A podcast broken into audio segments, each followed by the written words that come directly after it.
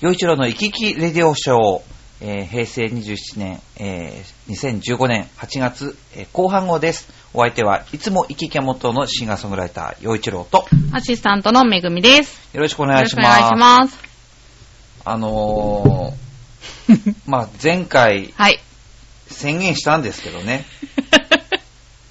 で、はい。あそ、そうですよ。その、プッチョの塩鮭味ってやつですそね。うそうそうそうそで、今目の前にこう、あるんですけう。ど、ねまあ、外のパッケージは、まあなんか可愛い、プッチョらしい、うん。この、なんていうんですか、うんイラストで、はい。うん、いいねっていうう。ん。で、きりみちゃんって名前が書いてあってみたいな。きりみちゃんなんだ、これ。で、中今、開けた状態なんですよ。 はい。開けてみて、鮭っぽいですね、なんか。あのプッチョがですよ。うあんのプッチョが、えー、サーモンのオレンジ、それから、まあ、皮のグレーの部分、そうですね。それがひちゃんと表現されたプッチョが今目の前にあるんですけど、 はい。まず、こういう状態でグレーのものを見ても、食べ物だと頭が反応しないっていうか認識しないんでしょうあーもう粘土にしか見え ない。そこまで言う。粘土にしか見えないじゃないですか。確かにねこれポンと渡されて、うん。私何こも。れっていううんこ。れ食べ物じゃないよねって普通に思っちゃうじゃないですか。思っちゃいますね。消しゴムみたいですね。そうですね。そうそうそうそう。大きさもちょうどそうそうそう。消しゴムな感じですよね。うん。で、まあでも、さすが夕飯味覚糖さんですよ。うん。これをちゃんと出すっていうところが、やはりもう、もう、ね、数々のうヒッんト商品を生み出してきているうん夕飯味覚糖さうん。ん。だからこそできるんでしょうね。そうですね。うん。商品にこういうのがなっちゃうのがね、まあ最近多いけどね。うんでもちょっとまだ食べるの忍びないので、これ、ま、もうちょっと後で食べることにします 後で、じゃあ後半に。はいはい。でもなんかこう、話をしてるだけでもこう、んこう落ちてきますね、なんか、ね。まあちテょンっショとンがねね。。 これ食べるのかーってっていいううね。ははいい。さあ、それでは始めていきます。はい。 さあ、えーと、いただいたお便りですが、えー、よちらさん、こんにちは。こんにちは。えーと、こちらは、あ、イサムえくーといさむちゃんんでですすねね。。ははいい。。岩手県のいさむちゃんです。今月はお休みですか これさっき来たんですよね。確か。あ、そうなんですねそ。うそうそう。お休みですか今月だってそんなバカンスみたいなことは僕に 訪れるわけがないじゃないです か。はちょっとね、タイミングがね。い。でもまあそういうふうなね、希望を持つことも、まあ悪くないかもしれ ない。はい。さあ、それでは久しぶりの県民クイズです。今回は島根県です。あー。はい。島根。島根県は山陰っていうね、鳥あー、取そうですね。うん。で、最近話題になりましたよね。え、スターバックスあ、そう、鳥取じゃなかったでしたっけあ、わかんない。あ、鳥取だっけ もう私、お一な緒に思えんか松る江は。もうあるんじゃなかったか。あ、あ、そうなだん。かなあ、もう、いや、てか最近できたっていうのは、最近でもないけど、うんちょっと前にできたっていうのは、うん、聞いた。な、なそうそうそう、だって、スタバはないけど砂場はあるっていそうだそうだ、鳥取だからだ。鳥取の方ですもんね。失礼しましたあいえいえ。で、島根県というと、やっぱり、出雲ですよね。出雲大社ね。うんいいとこ宍です道湖とよか。うん。まあね、うんいろいろありますけうれどん、も、うん。そう、あとは最近話題になったのは、その、選挙の格差。ああ、そうだそうだ。それで、あー鳥取と島根で一うんつの、まあ、エリアになるみたいな。あ、そうでしたっけ。ああ。で、そして、議員を減らすっていう。議員を減らすっていうのありましたね。あれ、どうっなんでしょうね。てか、でもあれ、解決できんのかな、そういうのって。そもそもそもそそももそもうん、その、法の元の平等っていう、うんまあそういうことがあると、うんその人口だけうでん。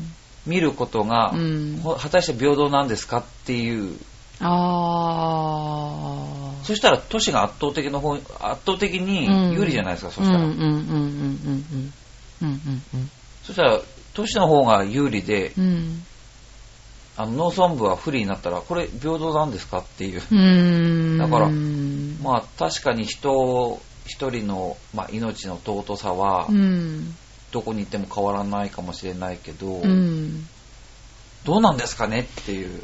うーんてかでもこれど、解決しようがないような気がするんだけど、うんどどうしたらいいんでしょうね。うねえ、ん。問題にはなってるけど、じゃあどうすればいいのって思っちゃう。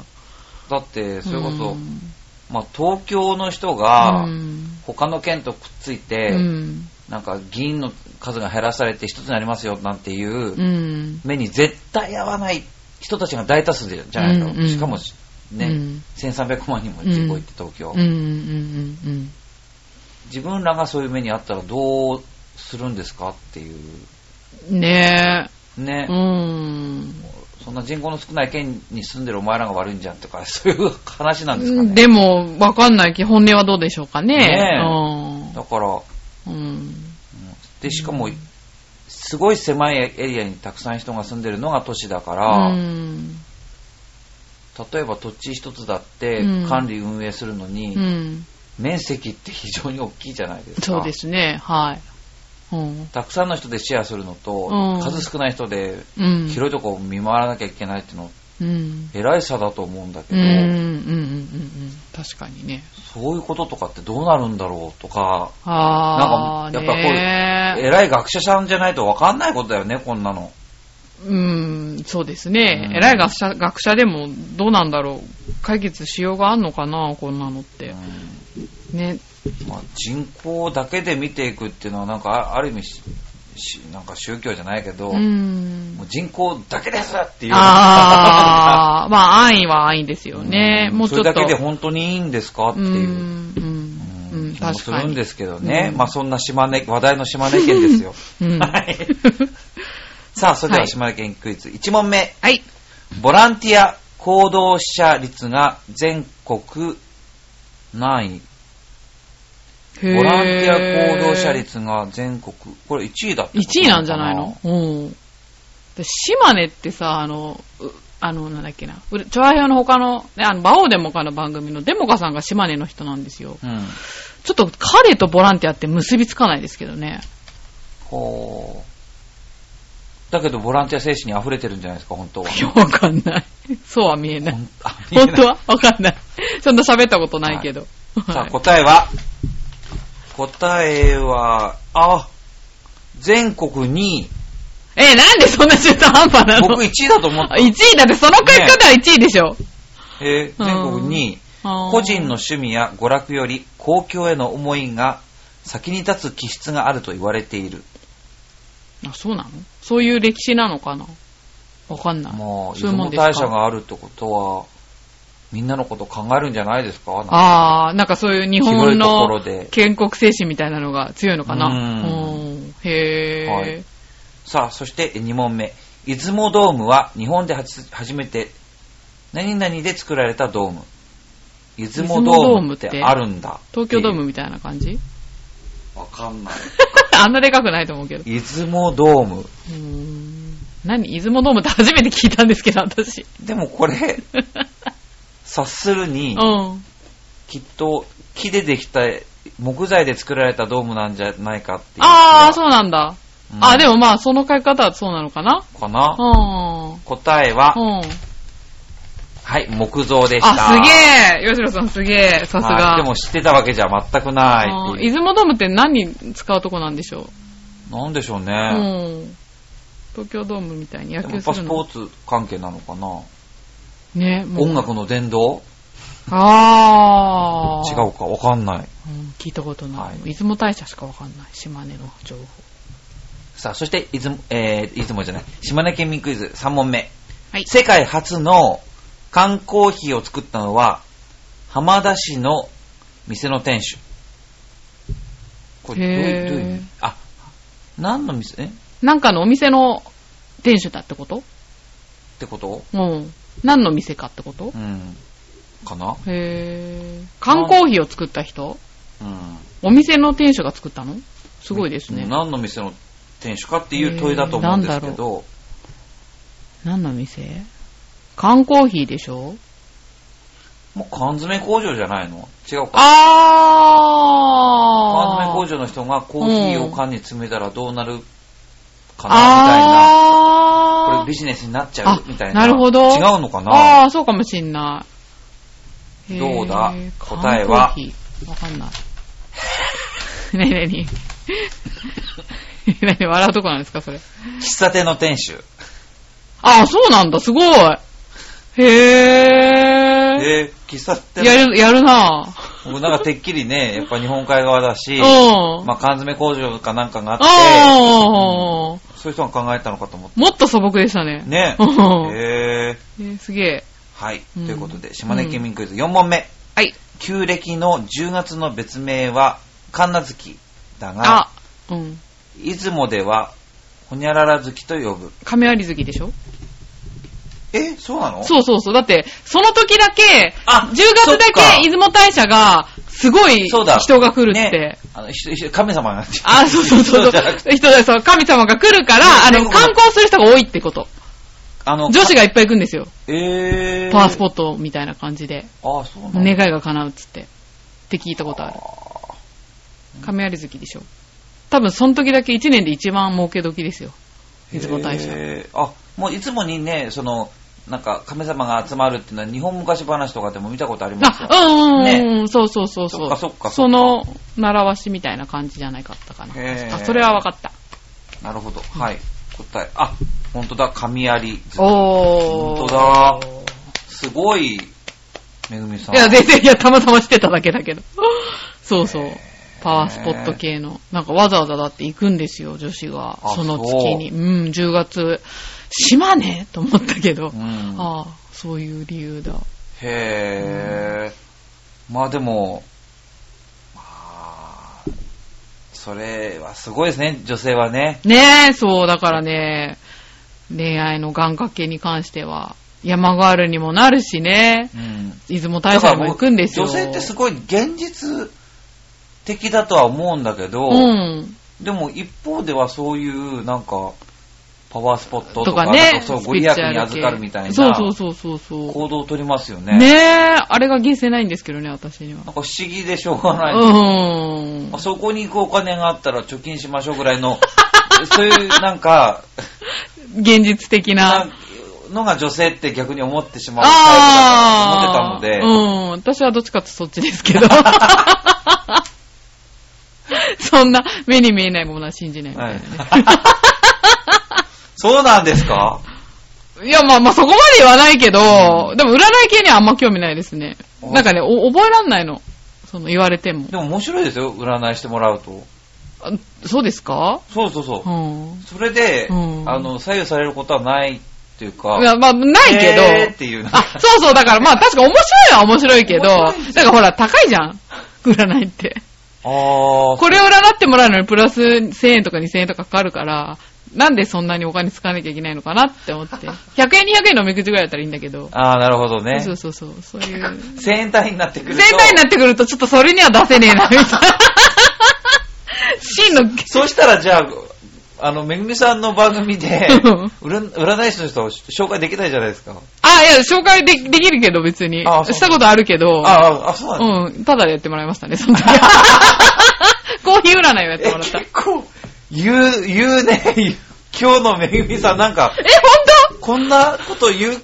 あ、そんなこと言ってないいですかあ、いや、私めっちゃそんだっけあ本当ですかんな感じですけどえね。ーうん。あらら、言わない方がよかった。私のイメージが。ええええ まあいいや。別に崩れてはないですよ。大丈夫うんです別に崩れていいんですけど。よ。ええはい。そうか、でも、洋一郎さんはそういうの好きなんだ。かわいいですまね、あなんか。そうですね。うんあでも、まあ、神様を信じるか信じないかというか、うっん。ていうのはそんなに、信じるか信じないってことは、あんまり、なんか意味のあることだとは思わないんですよね。あー。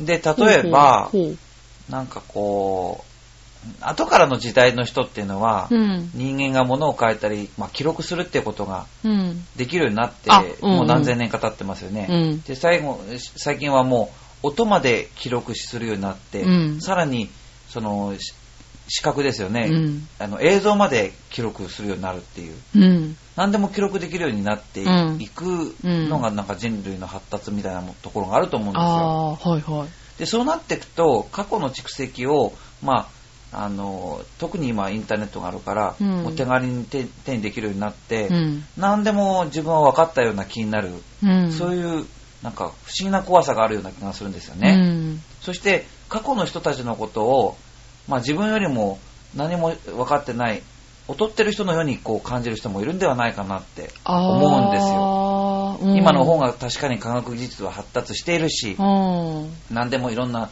情報が瞬時に入ってくるし、うん。それに今日の日本ではみんながちゃんと学校に通えるわけうんうんうんですからうんね。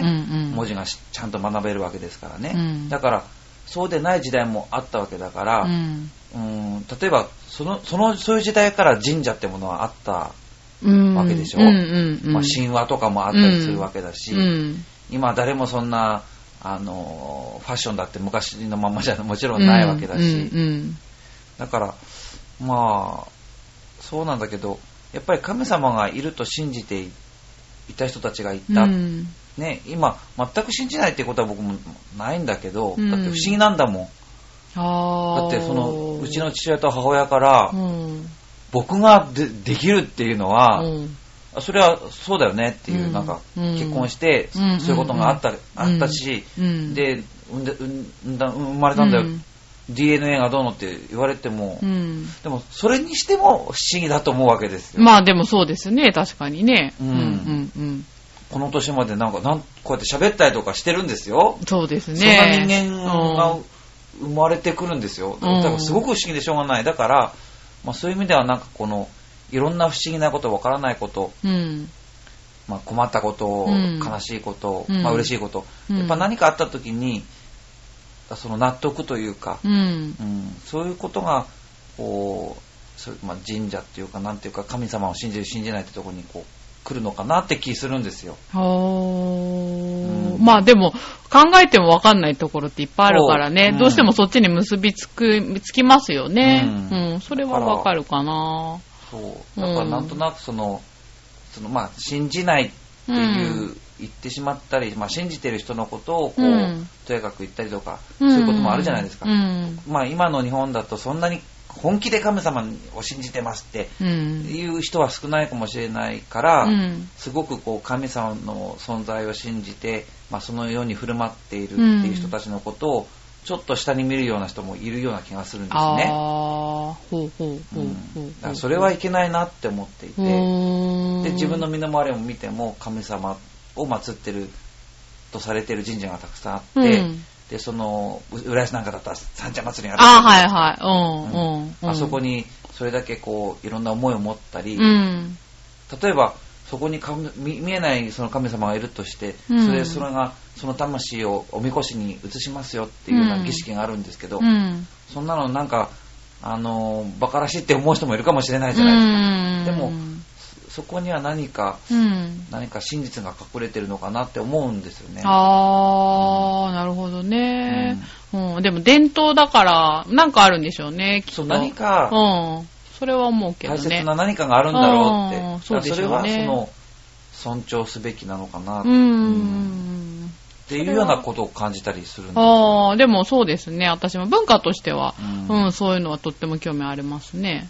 神社行ったり、寺行ったりとか好き なんで。いや、好きな、全然なんかパワーポットにあはとは好きな興味ないんだけどあないんだ、そう、いや別に、まあだから、でもパワースポット言われるとこ行くと、なんかね、空気がすごい綺麗で、あ、なんか行きたくなる人の気持ちはわかる。ただそこで別に願い事とか特にしないんですよ。ただ、建造物として好きだったり、文化として興味があるだけで、へーうん、でもだからそういうとこ多分、普通の人より行ってる方だと思いますよ。へー寺とか神社とか。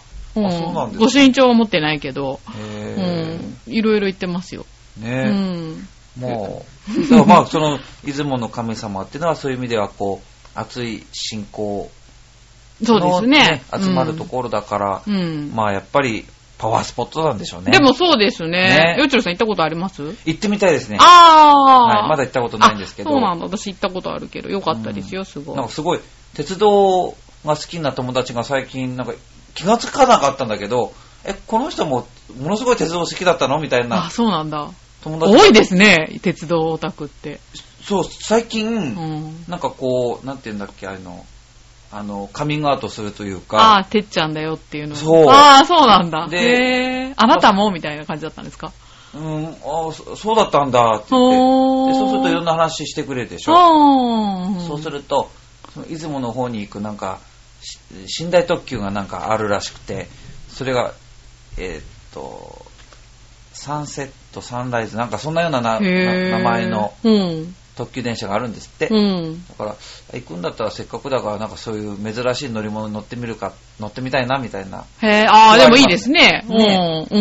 うん。まあ、多飛行分機。が一番早いんでしょうけど。うん。でも多分、鉄道好きな人は乗ること自体が目的らしいからね。うんなんかそういう、うん旅もできたらなとはああ、思います、ね。いいですね。はいはいはい。さあ、ということで、はい。えーっと、いよいよ い、よいよ。塩鮭プッチョ。もぐもぐタイムですね。ねえ、これ、ユーハ味覚糖さんの作ったプッチョ、塩鮭味そう。。鮭のイラストが描かれてますよ。しっかりと。で、これなんかその中身をこう、説明してくれてるんですけど、はい。酒、鮭フレーク入りって書いてあるんですよ。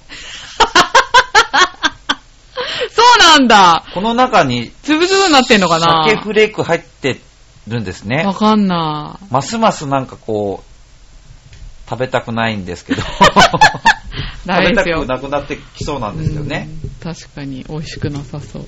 そして、はいまあ、塩鮭味のソフトキャンディー。本当なんだ。ちょっと、ねえとりあえず手に取って、誰だよ、作ったのっていうね。ん匂いを。匂いはあんましないんですよね、これ。あ、そうですか。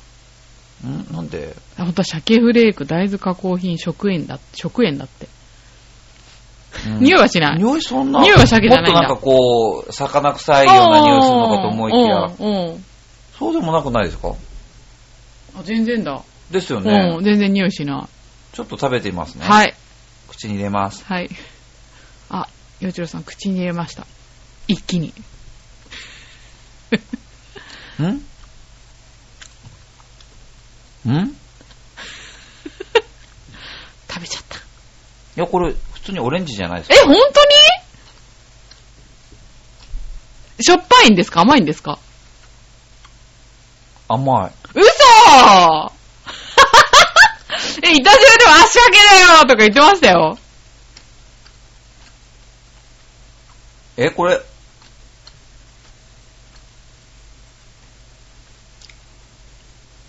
あ、そうですか。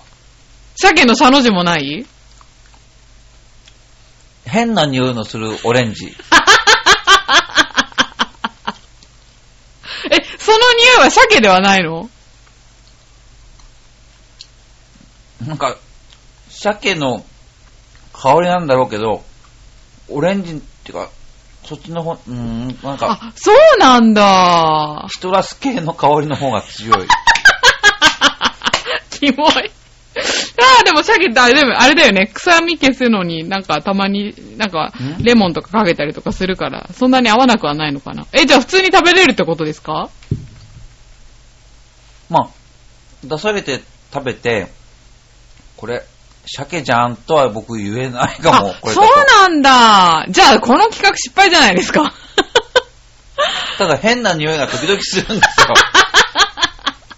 でもそれは鮭じゃないんだ。でも多分それは鮭なのかな。あれ、洋一郎さんそういえばなんか、鼻炎とか言ってたっけうん。あ、鼻炎ではないのか。今はあ、今は大丈夫。うんあーじゃあちゃんと鼻効いてるはずだしな。なんでしょうね。私鮭好きだけど。まあなんか。なんか変だよねっていう感じで。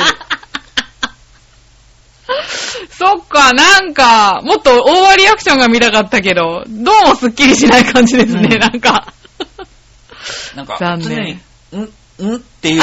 そういうことうんあーじゃあ、ちょっとまた今度強烈なものを用意 して。でも、オーバーリアクションの、オーバーリアクションの洋一郎さんを見たいですね。塩鮭ね。うん そっかうー。んちょっといっぺんに流し込みます、こ れ。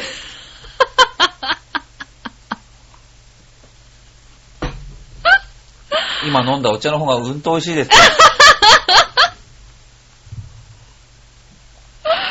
そっかー。なんかどうもね、じゃあもうちょっとうん強力なやつを用意してこおう、きもましょやう。もやしさせるんでし、ま、もやもやさせるためのものなんでしょう ね、これこれね。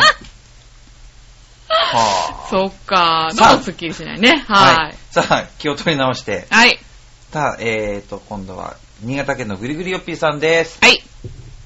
よいちろさん、ご機嫌いかがですかいいですよ。はい。さて、どうでもいいことですが、国際的な美術品オークションハウス、サザビーズが5月28日、僕の誕生日の1日前に開催したオーほクションに、う。うん。かの有名な作曲家、モーツァルトの毛髪が入ったロケットが出品されたとか、ロケットうんうん。装飾が施された金のロケットの中にはあーそういうことモーツァルトの一束の毛髪が収まっていて本物であることは鑑定済みだとかでモーツァルトの毛髪入りロケットが出品されたこのオークションには偶然にもベートーベンの毛髪も出品されていてどちらが高く売れるのかということに関心が集まりましたが結局モーツァルトの毛髪は3万5000ポンド。日本円で約663万円。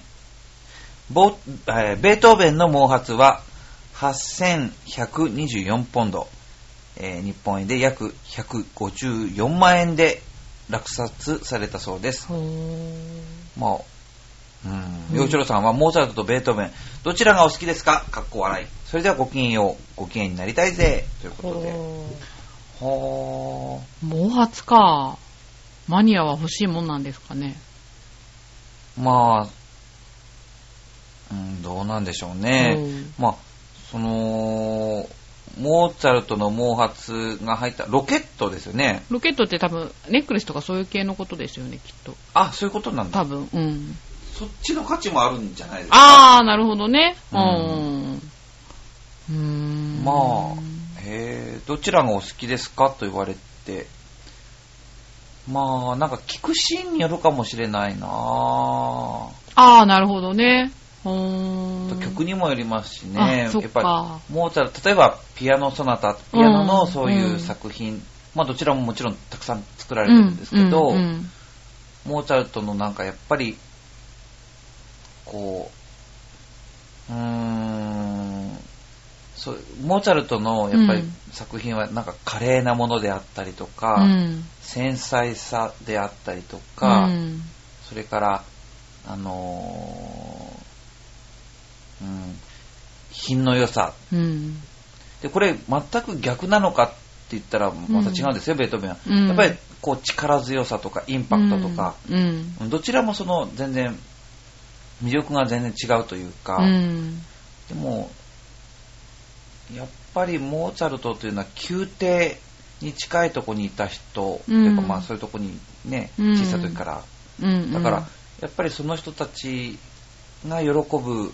ような音楽を生み出す才能ってものがものすごくあったんじゃないかなと思いますよ。うんやっぱりモーツァルトのあのオーケストラの曲にあオーケストラはまあ違うかな、うん例えばピアノの商品でもいろんなものありますけど、うんやっぱりそのうーんみんなでこう、ね、ゆったりとした時間の中でおしゃべりをしたり、うんもしかしたらなんか、まあお食事しながらというか夜お酒をちょっといただきながらとか、うんそういうところにぴったりはまる感じのテイストなんですよね。ああなるほどねううんんところがベートーベンの場合はやっぱりそのパッと一瞬こうこちらの視線捉え,、うんね、と捉えたらうん離せないみたいな、そういうなんか、あうーんものがあるんですねインパクトというか、んんだから、まあ、僕の感じるうん違いっていうのはそうですねだからへーどちらがっていうのはなかなか難しくてやっなるほどねあぱどちらも偉大であることにはも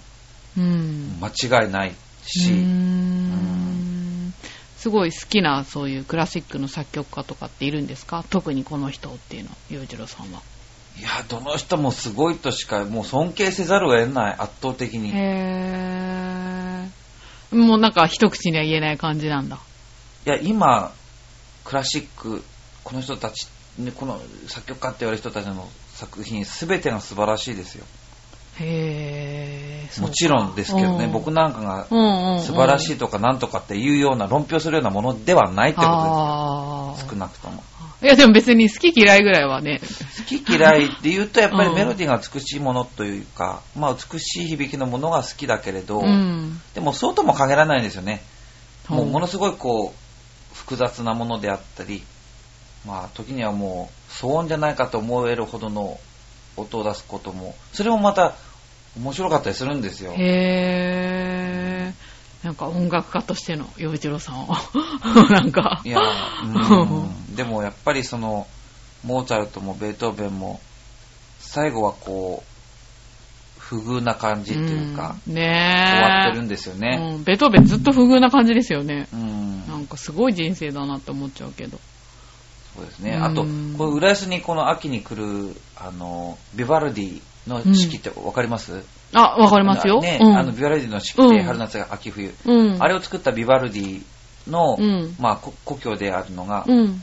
故郷があのイタリアのベネツィアなんですよ。うん。でこの秋に浦安にそのベネツィアからはい。室内合奏団来るんですね。へぇー。で、地元の大声吹きの、うん僕と、僕の母校の後輩の中村大輝君っていう人と共演するんですけど、へぇー。あ、洋次郎さんが、はいえー、すごい。このイタリアの、うんまあその、聖職者の息子だったかな、うん。音楽家だったかな、まあ、とにかくその、やっぱりその、ビビバルディもあれだけの音楽家で、うん。そして、そのまあ、ずっとイタリアにいたんだけど、うん。晩年、なぜかウィーンの方に行くんですよね。あ、そうなんだ。でへ、ーしかもどんな最後かって言ったら、本当にその無縁墓地にこう捨てられるぐらいのような、はーそういう最後なんですよね。生前ってちじゃあ認められてなかったんですいかやビバルディって。違うんです。ビバルディはものすごい評価されたんであす。、そうなんだ。うん。生きてるうちにものすごい大評価で、ものすごい称賛されたんですよ。ででも最後はそうう。いう亡くなり方になってるんですよ。あ、そうなんだ。しか、も、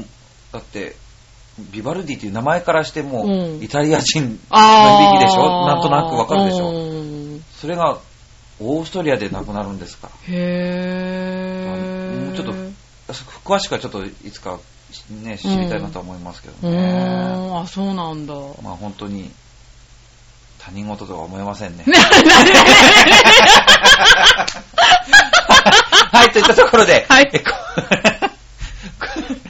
まあ夏だから階段みたいな終わり方になった から。はい。なるほど。はい。 さあ、ということで今回の、えー、行き切れという書はこれにて終わりたいと思います。えー、よかったらメッセージ、ネタ、どしどし、えー送ってください。お相手は陽一郎と、めぐみでした。ありがとうございましたありがとうございました。